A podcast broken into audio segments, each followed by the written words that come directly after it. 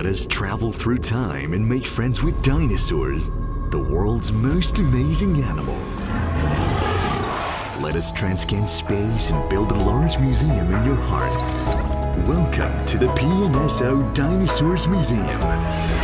Join our writer Miss Yang Yang and artist Mr. Zhao Chuang and start this fantasy journey.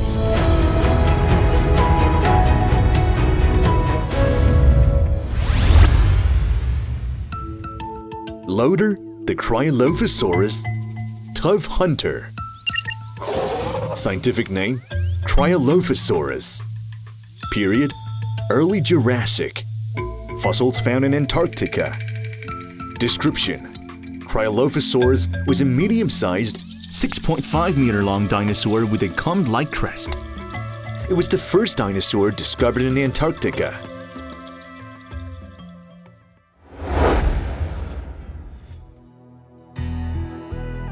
Antarctica must be the most unusual place on planet Earth. It is the last continent discovered and still without any human settlement. Covered by ice sheet all year round, its extreme weather and geography result in its hinterland being almost barren, except for a handful of plants and insects.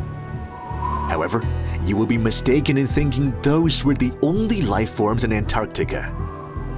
Somewhere in this extreme coldness, plants and animals thrive. The ocean around Antarctica is buzzing with many of them.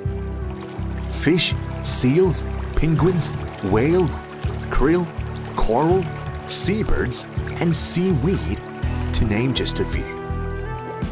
And the animals we see in Antarctica are only a fraction of what it had 200 million years ago. Antarctica was cold, but not yet covered by ice. Tall forests stood along its coast, while dinosaurs ran on land. Ancient animals and plants thrive on the continent. This Cryolophosaurus named Loader was native to Antarctica. It was a ferocious carnivorous dinosaur that lived in early Jurassic. The medium sized dinosaur was about 6.5 meters long, 2.5 meters tall, and weighed about 500 kilograms.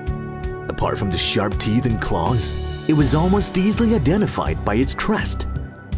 The wrinkled crest looked like a small comb, or the towering hairstyle of Elvis Presley, the American singer, earning Cryolophosaurus the nickname Elvisaurus. The brightly colored crest was not a weapon, more probably a decoration for attracting the opposite sex. Cryolophosaurus was the first Antarctica dinosaur to be named, but not the first one discovered there. In 1986, people found an ankylosaur in Antarctica but did not name it. Only in 1991, after two scientists discovered and named Cryolophosaurus, the first dinosaur was subsequently named Antarctopelta. Later, scientists continued to find fossils in the continent, including two in 2004, one carnivorous and one herbivorous. In addition, they speculate that these two dinosaurs might have been native to Antarctica, meaning that their species had always lived there. Billions of years ago, the snowing Antarctica was less cold than it is now, but still colder than other parts of the world. Dinosaurs that lived there needed adaptive features. For example, Timimus hibernated through the colder months. Scientists thought so because they found clinical bone information in Timimus. So far, researchers still have no evidence that Loader the Cryolophosaurus hibernated. Still, it must have some special tricks to survive in the harsh environment. We hope to find more fossils in the future to reveal the secret. Cryolophosaurus's crest was important for reproduction. Males would show off their crest to win females' favor. This was a commonly seen behavior in birds, with their feather crests serving the same function.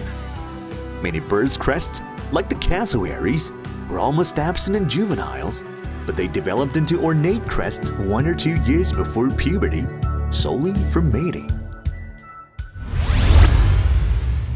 You surely want to meet more dinosaur friends in the PNSO Dinosaurs Museum and experience their magical lives hundreds of millions of years ago.